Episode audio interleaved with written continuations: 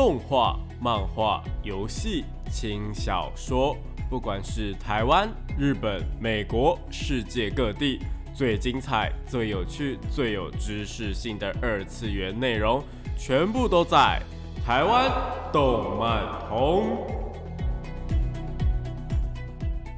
嗨，大家下午好啊！欢迎来到台湾动漫通二点零的节目现场，这是复兴广播电台台北、台中、高雄 AM 五九四，台中 FM 一零七点八。我是你们的主持人电波 B B，可以找 B B 就好哦。脸书搜寻动漫宅男电波 B B 就可以找到我以及相关的节目资讯。那今天呢要讲些什么东西啊？今天呢虽然说上个礼拜是聊了那个二零二三的一月新番嘛，本来啦是要来讲下集的一月新番，不过呢，嗯，今天其实是我们台湾动漫通值得纪念。的第一百集，就是一二季加起来的第一百集，所以呢，就是要来呃看着那个时事呢，然后来聊一下最近。非常非常火红的一款游戏，也是我个人非常非常喜欢的宝可梦系列的宝可梦珠子啦。那在玩了大概一个礼拜之后呢，到底我哪一些心得感想啊，以及它有什么好玩的，又或者是有哪一些不好玩的地方，或者要改进的地方呢？我们今天通通都会在节目中跟大家分享喽。好，那我们就废话不多说，马上就进入到我们的节目内容吧。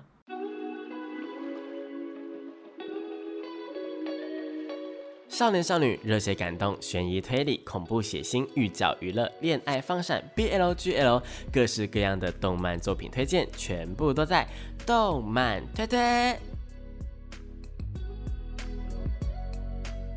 欢迎来到动漫推推。那这个单元呢，会跟大家推荐一些国内外优良的动漫作品，也有可能是游戏或是轻小说。那今天就是要来聊聊我们刚刚提到的嘛，那个宝可梦新的一个呃。算是第九还第十世代的作品，就是我们的宝可梦珠子啦。那这一代啊，其实呢，我从它消息一出来的时候就预购了，然后就是等了大概嗯三四个月吧，还是四五个月这样子，就是其实等了蛮久。然后其中呢，试出了不少的新情报，然后就是到现在终于是已经发售了。那其中啊，我自己个人觉得说。在发售前呢，我自己很期待的是它的一个开放式世界，以及呢，它在预告当中啊是有说到说，哎，有着三条主线的。不过呢，这两点呢，其实是我实际游玩之后，我觉得还蛮失望的，就是就是纯粹针对这两点啦。不过呢，它的新的一个坐骑系统啊，以及它的一个地图的呃大小啊，就是那一种。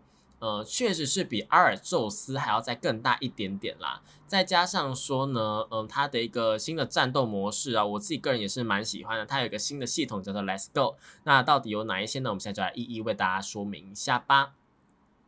首先呢，嗯，这一代呢最吸引人的其实是它的一个坐骑啦，就是它主打说开局就送神兽。那这是什么意思呢？玩家他们在开局的时候啊，就可以碰到我们封面的神兽，包括我们的固拉呃固勒顿跟我们的米勒顿。那这两只神兽的话，它分别对应了什么呢？分别对应了猪跟子两个版本，他们不同的一个世界观。他们在呃整个帕迪亚地区的中心呢，是有个地灵区的存在。那个地灵区呢，它是一个巨坑。这巨坑它的生态环境就跟呃上面的世界是不太一样的。我觉得有一点点那个抄袭来自深渊的嫌疑啊。不过嗯，fine 没关系。反正就是这个巨坑里面呢，它里面就会有未来种或是过去种的部分。嗯，对。然后呢，这两个东西呢，其实是分别对应不同的版本嘛。大家也知道说，呃，像是紫的那个密勒顿的话，它其实日文的话就是米莱董，米莱董的话就是有个未来龙的一个意思存在，就是谐音的概念。那这个概念的话，就对应到紫里面，它的那个巨坑里面呢，都会是一个比较偏向于未来种的一个宝可梦这样。那目前呢，未来种的那些宝可梦及过去的呃。过去总的宝可梦，它们呢其实都是以前的宝可梦们，然后拿来做改造比较多一点点。就像是火神儿，它有一个过去形态跟未来形态。那它未来形态的话呢，是火加，诶，好像是虫加毒系的样子。然后它的，嗯，啊，它的过去形态的话是火加格斗，还是虫加格斗？好像虫加格斗。然后未来形态的话呢，是毒加。独家钢还是什么独家火、独家虫的，反正就是一个独在啦。那整个未来感超级无敌重哦，它的那个翅膀啊是跟它本人是分开的，然后是六翅的那一种状态，六翅，然后是那种机械很像钢弹那种翅膀。就未来种的宝可梦，它们都非常非常的机械感，非常的浓厚。然后呃，古代种的宝可梦，它们的话呢，则是会增添一些，比方说像是。呃，有一种胡子啊，那种古人的感觉啊，然后羽毛啊，或者是那种很长很长的呃指甲，然后呃爪子等等的，就是比较有呃以前野性的感觉。那这两个呢，是这个时代我觉得算是最具有特色的一点啦，就是两个版本是分得很清的。不过呢，现在不知道是因为 bug 的关系，还是因为它本来就这样设计，就是呢，只要你两个版本是呃有连线的，那两个版本都可以抓到彼此的一个限定的宝可梦哦，这一点是以前的版本没有的。以前的版本的话，可能就是要呃互相传送嘛，就是传送来传送去这样子。那现在的话是，只要有另一个版本人跟你连线，因为他们现在主打说可以四个人同时游玩，然后四个人连线的时候，就那个连线期间，你是可以碰到另外一个版本的宝可梦的。所以这一点我觉得还蛮特殊的。我真的是不知道是这 bug 啊，因为其实应该来讲是不会这样子去做设定的，但除非说，嗯，这一代版本就以前以前没有这种状况发生啊，所以这一代可能是一个蛮大的突破吧。不过也有可能是因为以前真的没有到那么的联机啦，因为以前联机比较是会。它会，比方说在宝可梦中心啊，它会开放一个空间，然后让大家就在里面交换啊、对战啊、讲话这样子。那到剑盾的时候是大家可以看到彼此，然后但是其实也没有到太多的互动。一直到这一代，其实是大家可以一起飙车，就是骑着自己的坐骑飙车，然后嗯闯荡这个世界啊，然后一起打宝可梦啊，然后有一个新的团体战叫做钛金团体战。那这个呢就要扯到我们第二个要讲的东西，就是他们取一个全新的系统叫做钛金化。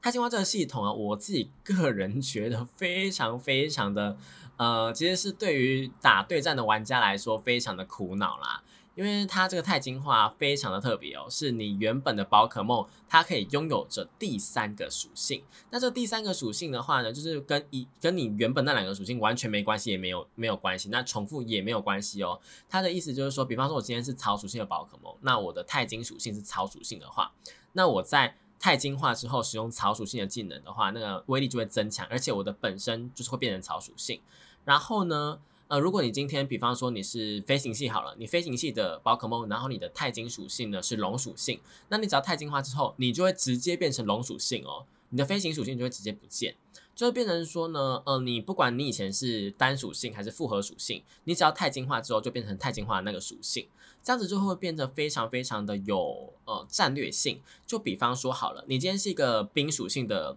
呃宝可梦，那你冰属性的话，其实很怕格斗系，对不对？那如果你的太空呃你的钛金属性的，你的钛金属性今天拿了一个飞行系好了，那你只要看到对方派了格斗系出来，你只要钛金化，那你就没有弱点嘞。对方就打不带到你，当然当然呢，就是会有这种反制再加反制，就比方说，哎，我今天钛金化变成了呃飞行系好了，那他对面可能就会变成呃电系这样子，就是这个钛金化的话，它是有非常非常有战略性的，所以呢，呃，网络上最近就出了蛮多的攻略的，就比方说像是，哎，如果你今天是这个宝可梦，它是大炮型的，它这个大炮型就是它打算就一招就把人家带走的话。那通常的话，我们会建议什么呢？会建议说它跟原属性是一样的，这样的话它吃的属性加成会比较多一点点，再加上它比较没有违和嘛。那如果你今天是一个抗性比较高的宝可梦，你应该要怎么做呢？抗性比较高的宝可梦，它可以填补它的一个抗性的一个。呃，可能洞口这样子，就比方说你今天是一般属性，你怕格斗系，那可能你的钛金属性就配一个飞行系这样子。那你今天碰到了呃格斗系的一个宝可梦或怎么样的话，你就可以变属性，然后来把你的弱点给消除掉。那这样子的话，当然说之后会不会被再被打下或怎么样，那是后话嘛。但至少在那一个回合啊，或者是在那一个瞬间，你是没有，你是对上这只宝可梦，你是有利的这样子。那为了配合这一点的话呢，其实他们还有一个嗯，叫做就是有一个新的秘传机，就招式机，然后叫做什么钛金炸裂还是钛金爆裂？就这一招的话呢，它是可以随着你的钛金属性去做变化的，你只要。今天，呃，不管你变成什么属性，你只要使用了钛金属性、钛金爆炸还是钛金炸裂这一招的话，那个就会变成你的属性。这样子的话，有一个很棒的一点就是说呢，因为有些宝可梦啊，它就算拥有了这个钛金属性，但它还是学不会那个属性的招式，这是很容易发生的状况。就比方说，好，你今天是火系的，然后你怎么可能叫它去喷水嘛，对不对？那今天如果你的呃火系的宝可梦它学了钛金炸裂，然后呢，它的一个呃那个钛金属性是水属性的话，那它就能够使用水属性的招式了。这是一个还蛮棒的一个招式啦。那以前的话呢，当然也是有这一种招式存在的。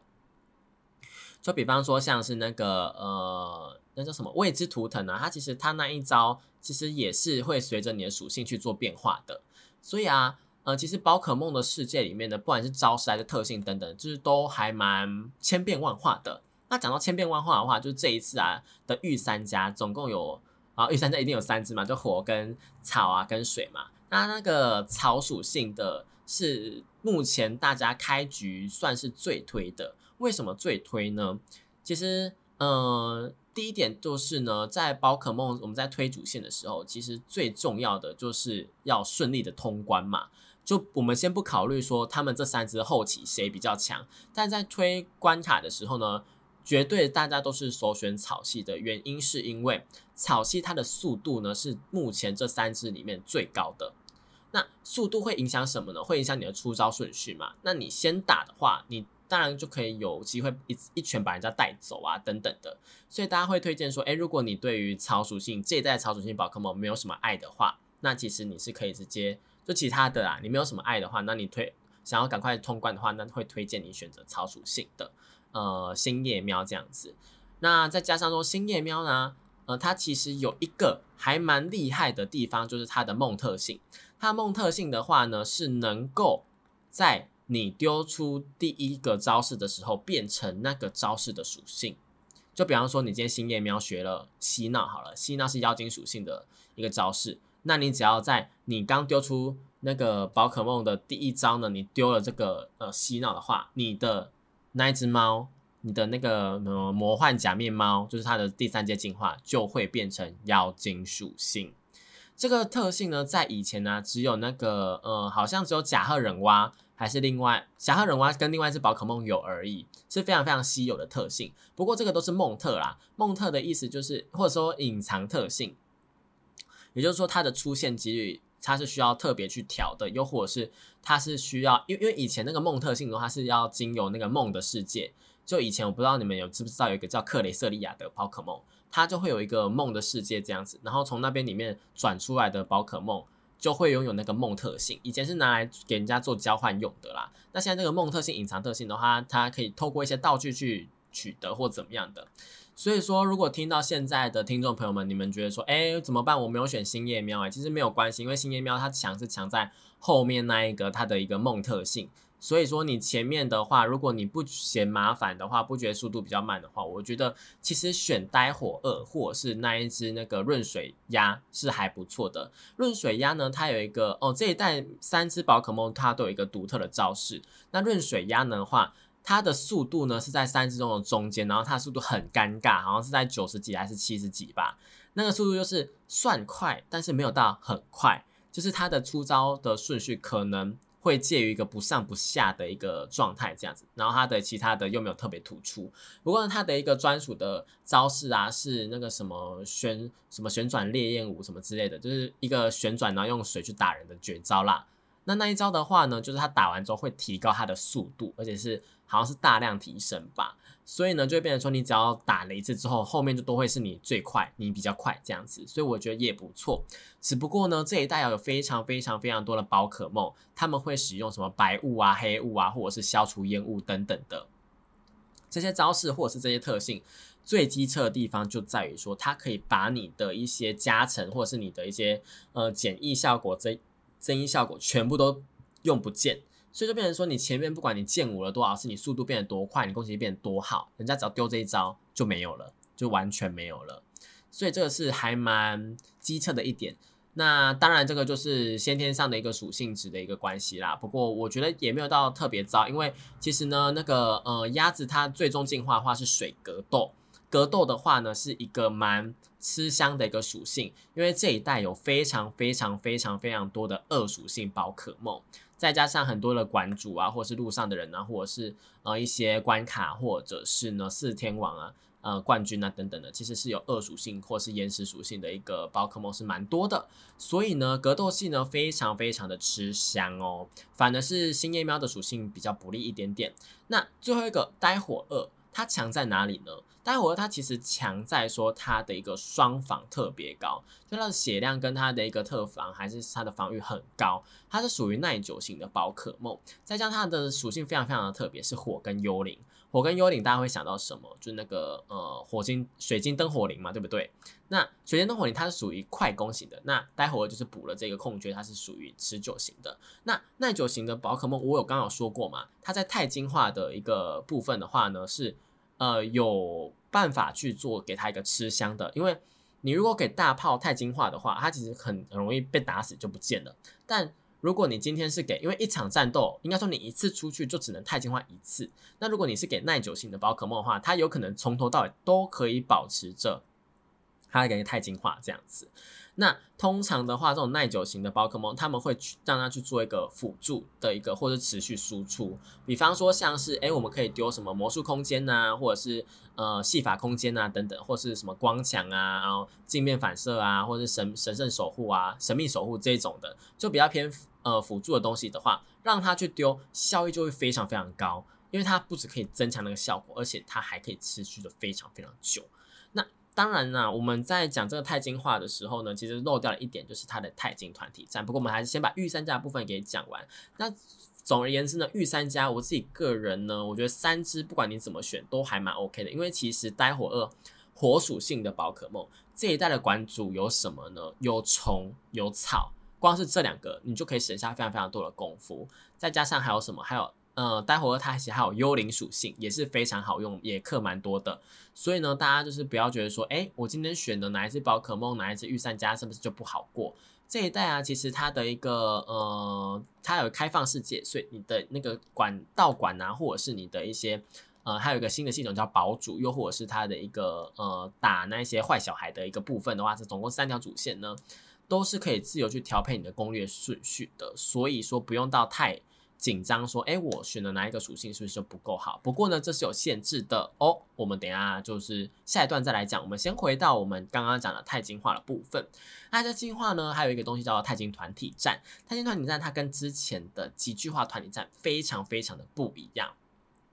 不一样在哪里呢？之前的钛金化团体战呢，是大家。叫出宝可梦之后，选择招式，然后大家会按照顺序啊，按照那个速度值啊，然后跟王的一个速度值啊，王可能会丢一次或两次招，然后呃这样子我们轮流轮流打完之后，然后下一回合大家再继续选择。那这一次的太极团体战非常的不一样，太极团体战呢，它很厉害的一点在于说呢，大家是没有顺序的，就是说呢，诶，可能你今天还没有丢第一招，他已经死了。又或者是呢，你速度够快的话，搞不好你可以比别人再多丢一次招也不一定。这是一个非常非常特别的，算是呃一个突破啊，就是即时化战斗。不过呢，我自己个人在这一点上面没有给予太高的评价，是因为说很可能你就是真的会没有玩到，尤其是在打一星或者二星、三星的团体战，比较低星的团体战的时候，你真的有可能什么都碰不到。但当然，那你的奖励或什么都没有变啊，只是说你的参与感会变很低。那这一代呢，还有多出一个声源系统，我觉得还蛮棒的。它声源分成三种，一个是提高你的攻击跟特攻，然后另外一个呢是提高你的呃防御层面的，包括防御跟特防。那第三个的话呢是帮大家回血，总共三种声源，一场战斗里面总共能够放三次，这样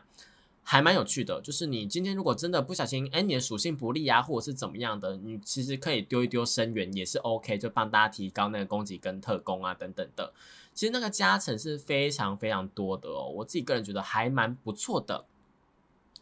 那再加上呢，这一次为了要迎接这个珠子的上市嘛，所以官方特地举办了两个活动。第一个呢是我们的呃最强喷火龙，最强喷火龙的话呢是七星团体战哦，目前游戏里面都只有最高到六星。那七星团体战的话呢是黑色的，就是它的结晶是黑色的，是特别。呃的活动才会拥有的，那再加上呢，会有一个伊布团体战。伊布团体战的话呢，则是会有不同属性的伊布出现。因为啊，伊布啊是一个非常非常尴尬的宝可梦。就比方说，好，你今天是一个一般属性的伊布，伊布是一般属性的嘛？那你一般属性伊布呢，你进化，你的钛金属性会变什么？一样还是一般？对，这是一个非常非常尴尬的点，就会变成说呢，有些人会直接在游戏里面抓不同属性的异步，或是就是直接抓它的进化型。比方说，像我刚刚抓了水异步跟呃月亮异步，我就是直接抓，就是在路上遇到他们就直接抓。然后呢，他们的钛金属性的话呢，就会是符合他们钛金属性的一个属性啦。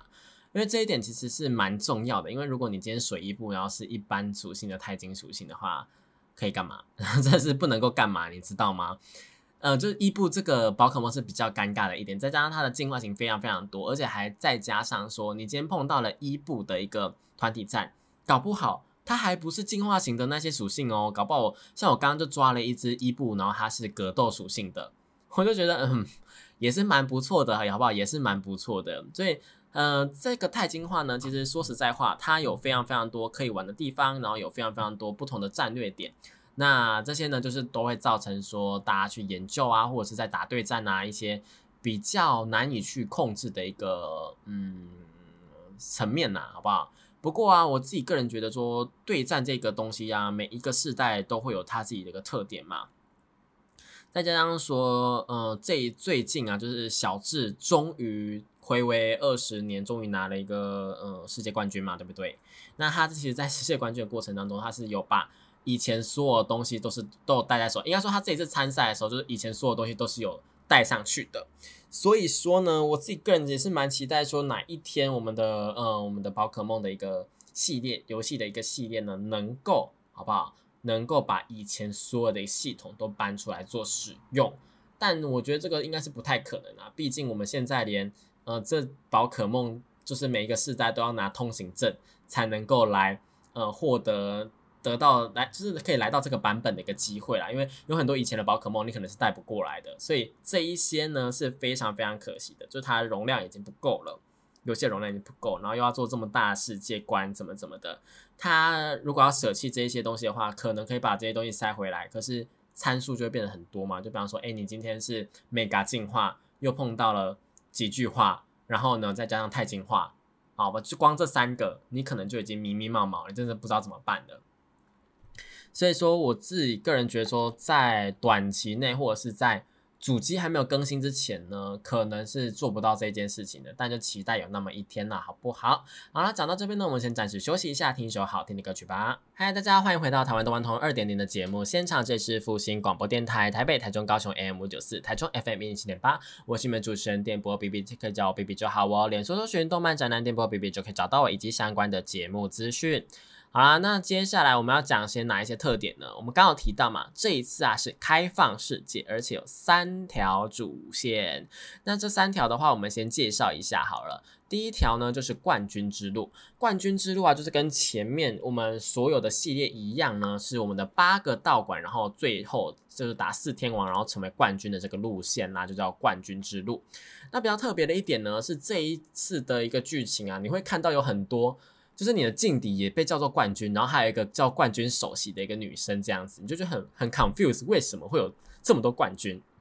原来是因为说，哎，只要你把八个道馆打过之后，然后你打完四天王之后，然后你打赢冠军一次，你就会变成是冠军级。那冠军级的话，就有点类似说，哎，小智他在动画里面那个级别这样子，就每个人都会是冠军，只是他在冠军里面还有一个冠军首席。这是一个非常非常有趣的点。不过啊，冠军首席其实是在游戏里面的设定的话，好像是比我们的劲敌、我们的尼莫还要更低等一点点的，好不好？所以这一点是还蛮有趣的一点啊。不过因为所有的道馆馆主啊，跟所有的四天王跟我们的冠军呢，他其实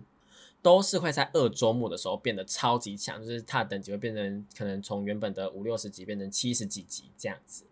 所以大家也不用说太去在意这件事情，就只是跟大家讲一下，哎，好像有好多的冠军，对，但最后你会变成一个冠军嘛，好不好？啊，除了冠军之路之外呢，还有一个叫做传说之路。传说之路的话呢，是里面的一个剧情线，就是呢，嗯，我不剧透大家，但我觉得这一条剧情线还蛮感人的。呃，应该说，除了冠军之路之外，传说之路跟另外一个我们等下讲的星辰之路这两个的故事线，我自己都个人都还蛮喜欢的。一个呢是在讲说去，嗯。有点类似亲情友情的部分。那星辰之路的部分的话，则是呃牵扯到了学校，因为这是以学校为背景嘛。那学校里面有一个很大问题，当然就是一些霸凌的问题呀，或者是就是呃一些社会上的问题。那这个的话，算是首次被编进去宝可梦的一个剧本里面吧。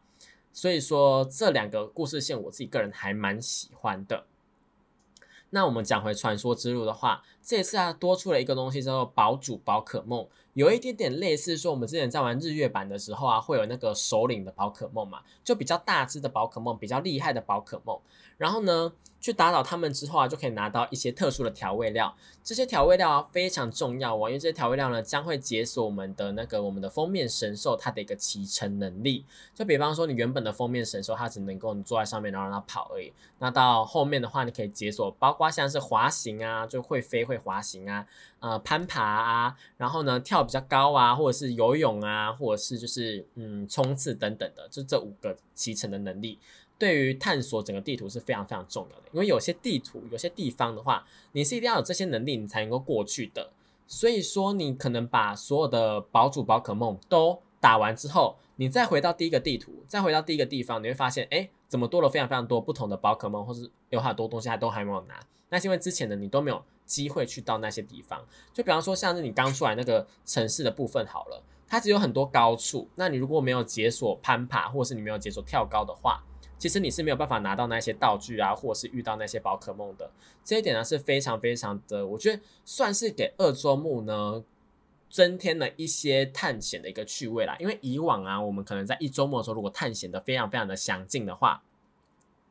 顶多就是哪一个瀑布上面的东西我们没有拿，或者是哪哪边的那个呃洞穴我们没有去过而已这样子。那现在的话就变成说，哎，你不管是在城镇的房子上面。城镇的房子上面呢，或者城镇的柱子上面，甚至是灯塔啊什么上面，都可以拿到一些稀有的道具啊，或者是一些就是呃碰到稀有的宝可梦等等的，这些是蛮有趣的。好啦，那这是呃传说之路的部分。那第三个的话，则是星辰之路。星辰之路的话是要挑战说，就是在学校就有一群不去上课的。同学，他们叫做天星队，是这一季的反派这样子。那这些天星队呢，其实他们本性并不坏啦，好不好？那就是他们是因为一些呃，他们全部的组成呢，都是因为被霸凌的孩子啊，被忽视的孩子啊，他们想要回到学校。注意哦，他们是想要回到学校，然后呢，才去做了这个天星队的一个组织。然后其实是主意呢，是在帮助。呃，那一些被排挤、被忽视的孩子们回到学校上课的，那他的主意是这样。不过呢，后来发生一些事情，然后变坏等等，大家以为他们变坏等等的这些，好吧，就是后话。那到底是怎么一回事呢？是呃，星辰之路的部分。那这个星辰之路的话呢，它其实是你可以完全不去挑战的，也没有关系，因为星辰之路的话。它比较类似于说是一个剧情线，然后这个剧情线的话，你完全没有去碰的话，它其实你的主主线、你的冠军之路跟你的传说之路都可以顺利的通过。因为星辰之路它主要还是在，比方说像是呃一些技能机的部分可以去做学习，因为这一代的技能机你是要。呃，拿到或者是你需要拿到配方，你才能够去制作的。那这个只是增加你的能力的部分。比较重要的是冠军之路跟传说之路。冠军之路的话，就打道馆那个的话，会根据你的道馆徽章的数量，然后提高你可以控制的宝可梦等级。所以说，你真的想要控制到五十五等以上的宝可梦，你还是要拥有八个徽章才可以。这是一个我觉得限制了自由、自由世界这四个字的一个那个嗯，怎么讲？一个方式啦。因为你如你要去后面的地图，你要去比较后面的地方的话，那些路上的宝可梦等级就是比较高嘛，而你没有办法控制五十五等以上的宝可梦的话，你去那边也没有用。然后呢，再加上我们刚刚提到说，在传说之路里面，你可以去解锁神兽的骑乘能力嘛，有些东西呢，就是对，没有错，你就是没有拿到那个能力，你就是去不了，你就跳不上去，或者是没有办法过去。所以老实说。它其实虽然说讲的好像很自由，你有三条主线可以去做选择，但其实有两条主线你是一定要去互相搭配才能够到后面的一个剧情的，这算是一个蛮大的缺点呐，就是在三条主线以及自由是开放世界的这个部分呐，我自己个人觉得，呃，有点小失望，毕竟毕竟这个部分的话是一个呃，我自己个人在开麦前，我刚刚在第一段的时候有说嘛，就是还蛮在意的事情，结果他们竟然是这样子去做呈现，不过呢也是蛮棒的啦。再加上说，哎，可能我刚刚提到嘛，就是这个星辰之路啊，呃，应该说冠军之路、传说之路跟星辰之路，他们总共有十八个部分，就是从道馆八个，然后呢，传说之路的宝主宝可梦有八个，然后反派那个天星队啊，没有没有没有。冠军之路有八个，传说之路有五个，星辰之路呢也是有五个，所以总共十八个。你是能够自由去选择你要挑战的顺序的。但是呢，但是呢，道馆的等级就是摆在那边，所以呢，可能你道馆的等级是可以跳着跳着跳着，但是也不可能跳到太高，或者是你的宝主宝可梦也是有等级放在那边的，你也是跳着跳着跳着，也不可能跳到太高。所以呢，比较像是说，哎，现在有同时有三个东西可以让你去打。那可能三个东西里面有三个都是等级比较接近的，所以总共九个东西嘛，九个东西你可以自由去调配，说，哎，你要打哪个打哪个打哪一个，然后打完之后，这些都打完之后，你才能进到下一个九个，然后要去打哪个打哪个打哪一个，所以它其实还是有一定的顺序跟一定的规则，只是说在这方面上来讲，确实是比之前的那一些系列还要再更自由一点点呢。就比方说像我好了，我那时候就在想说，为什么？为什么？我二十几等，然后再打一个三十等的道馆，然后呢，打完之后他跟我说：“哎，现在你可以控制最高到三十等的宝可梦喽。”我想说什么意思？原来是因为我在第二个道馆就直接去挑战了三十等的道馆，所以说就打了非常的辛苦。想说，哎，到底是怎么一回事？但其实就是我的挑战顺序可能比较没有到那么注意啦，好不好？那这一点呢，其实是有一个小 bug 的，就是呢，我们的这一代啊是有一个迷路的，就是乔伊小姐会跟你说，哎，你不知道去哪里的时候，乔伊小姐会给你建议说，哎，那我觉得你可以去哪里啊？然后乔伊小姐就给我建议那个道馆，我想说什么意思？就是我打完之后才发现说，哎，那是人家可能在网络上面建议的打的，就是已经到第五个道馆的时候才去打，那我第二个道馆就去打了。我当时真的想问什么意思？不过也没有关系啊，就乔一仔，他可能是推荐说，哎，你现在以你的能力，你的那个骑乘能力，你能够走到的地方去做，然后最近的地方去做推荐。所以大家如果信任乔伊小姐的话，也 OK，你也可以去打，因为你一定是有办法可以打得过的。那如果你按照网络上面一些顺序等等的，其实呢是可以。更加平滑的去度过这些关卡的，所以就看大家是怎么样去做选择啦。那我自己个人的话呢，就是随便打啦，好不好？就是因为以往嘛，这些顶多就是打不过我们就重来嘛，或者是怎么样的，其实没有到太困难啦。所以大家呢就可以自由的去调配，说，哎，自己想要挑战什么东西，又或者是呢想要做这些什么事情。那我自己个人是觉得说，哎，先把所有的骑乘能力都拿到会比较好一点点，因为有些地方就是。呃，比方说好了，你今天那个道馆在雪山上面，你要去那个道馆，你可能要爬山或者怎么样的。你先把宝主宝可梦的能力都打完，你可以拿到偏攀爬，你可以拿到跳高，你就可以直接这样跳上去。跟你在下面绕来绕去，走一堆洞穴，可能还会碰到死路，干嘛干嘛的，然后绕一大圈，可能绕一个小时还没有到雪山上面，你会选择哪一个？就是你。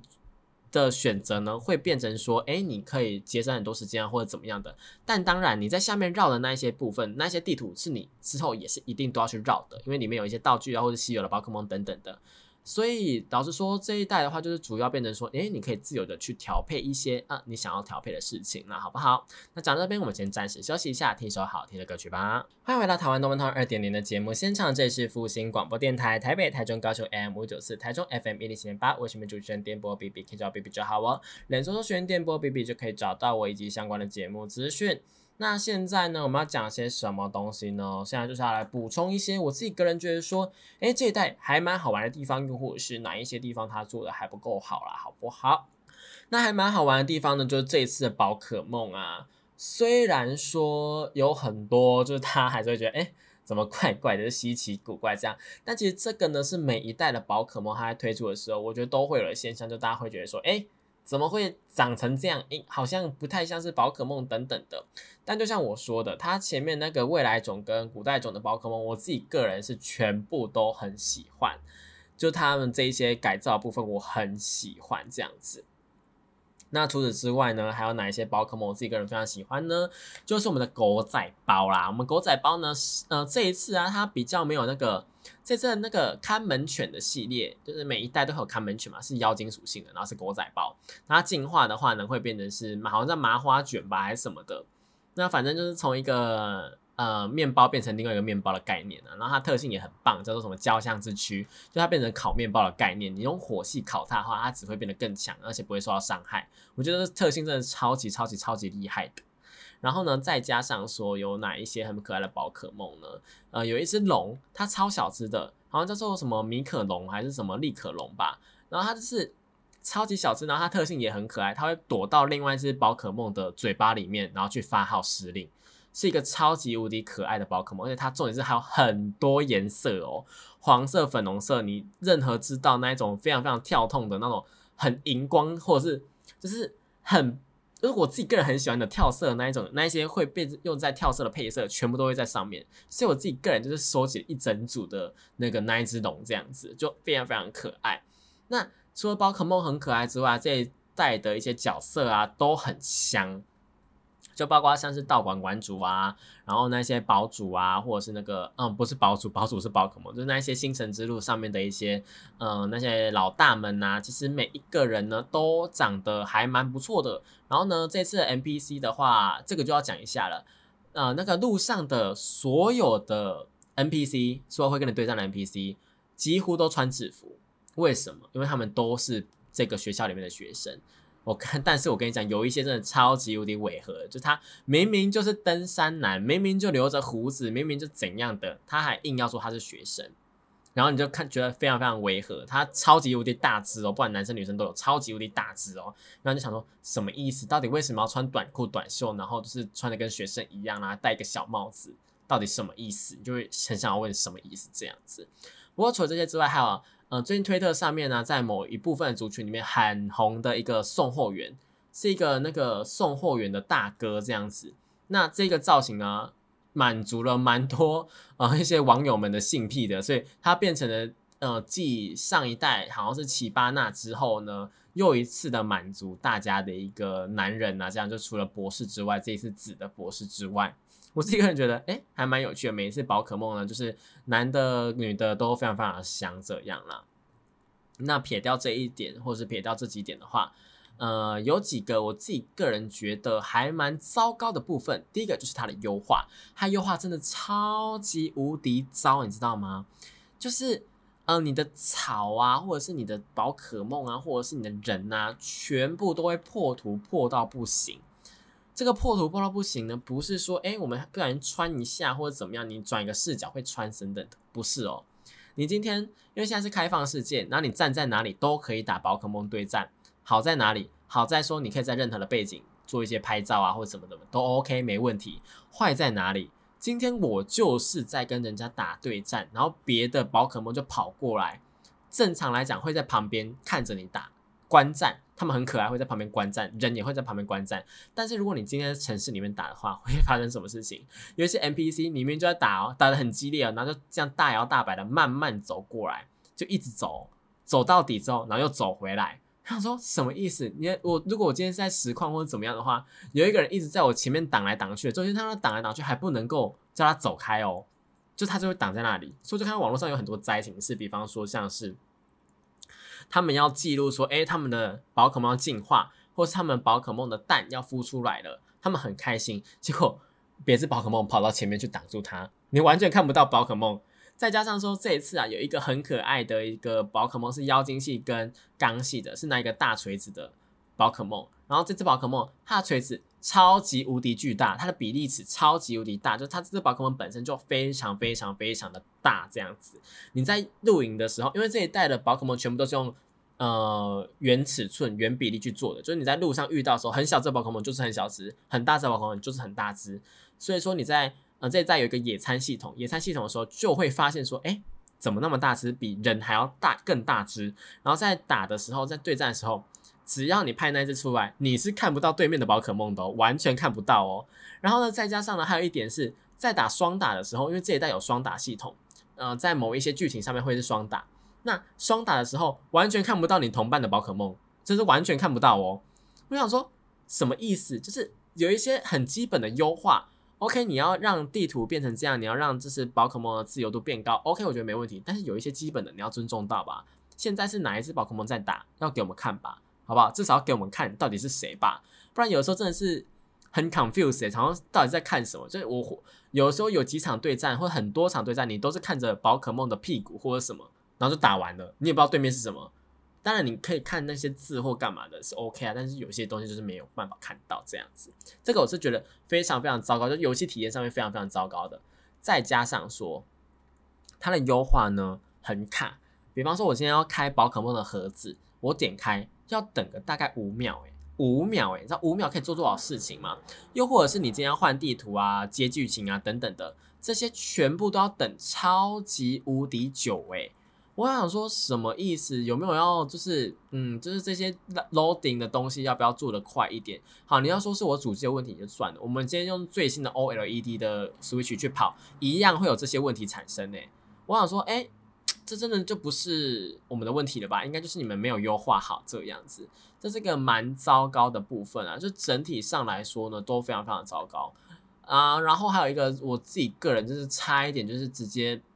摔烂我的 Switch 的事情，就是呢，我道馆打到一半，给我闪退，闪退耶！我还以为我在玩手游，你知道吗？竟然给我闪退！我没有玩过别款 Switch 游戏是会闪退的哦，而且这件事情网络上面灾情超级无敌多，我以为只有我碰到，你知道吗？因为我可能哎卡夹问题啊，或者是我就是真的比较晒，拿到有问题的卡夹，那可能是我的问题嘛？但不是诶。是大家都有这个状况发生诶，他说到底什么意思？那如果今天我们要打什么呃喷火龙的团体战呢？比较高级的团体战呢？如果我闪退了要怎么办？这是一个很严重的问题。就闪退这一点呢，发生错误，他就说发生错误呢就跳出去。我说怎么可以这样？不过网络上面有几个方法可以让你就是恢复它的暂存档，因为其实呢你没有存档或怎么样没有关系，因为其实 Switch 它有一个功能是。可以恢复你的一个暂存档，那网络上面是有教学的，大家可以去看一下。如果说你真的是那一个部分是非常非常的重要的话，你可以去把它用回来。但其实这一代啊是有一个自动存档系统啦，所以说基本上不会有存档不到的部分。只是说，因为这一代的呃，不管是道馆啊，或者是因为这一代的道馆前面要打一个道馆测验，道馆测验的前面等等的，它都是一段非常非常长的剧情，它是连续的。比方说对战，它要连续打三场。或是他就会接着跟呃劲敌打斗等等的这些，如果要全部重来，真的超级无敌烦。所以这一期的话，我会建议大家就是，嗯，因为它虽然说有存档，但一定是存档在这个事件开始之前嘛，所以这个就可以考虑斟酌一下啦。不过如果是发生在连线的状况的时候，真的没有办法去救诶。所以真的是拜托大家就是好好的，呃，应该说厂商们、游戏厂商们在制作上面真的是优化好再试出也无所谓，好不好？就有不少的网友就表示说，下一次可能不会跟着大家抢第一批的宝可梦的一个发售了，因为呢，呃，如果问题还是这么多的话呢，其实呢，对游戏体验上来讲是非常非常伤的啦，好不好？嗯，而且再加上最近啊，应该是因为版本的关系啊，所以猪跟子的一个售价。有子的部分是有被炒起来的，就跟当初剑盾一样，你可能买不到剑，但是盾一堆这样子。现在就是猪很多，不过我自己个人是比较喜欢古代那种狂野的感觉，所以我是玩猪的部分了。就不知道大家呢这一次是玩猪还是玩子呢？如果有玩的话呢，欢迎到我的脸书啊，或是 IG 啊，或者是我的 YouTube 频道留言跟我说，然后呢我们是可以一起玩的哦，因为。呃，这一代是主打非常非常多连线的嘛，我是觉得说跟大家一起互动肯定会非常非常有趣的。好，那以上呢就是有关于这次宝可梦珠子的一些评价或者它的一些系统等等的部分呢，不知道大家听了之后有没有兴趣呢？如果还没玩的话呢，我是觉得说，虽然说官方或是大家推测说可能十二月圣诞节之前都不会有修复的动作出现，就修复档可能没有到那么快，但我自己就是忍受度可能比较高一点点呐。就除了那个会闪退的问题之外，我其他我都能够接受，所以如果想玩的话，还是可以赶快玩的哦，不然可能热潮过了，到时候团体战就会变得非常非常难打，就先跟大家说一下喽。好了，那以上呢就是今天的节目啦。如果任何问题的话，欢迎到网络上面跟我去呃讨论啊，或者是留言都是没有问题的哦。那今天节目就到这边结束啦，我们是台湾动漫通二点零，这是复兴广播电台，我们下一拜同一时间一样在空中相会喽，拜拜。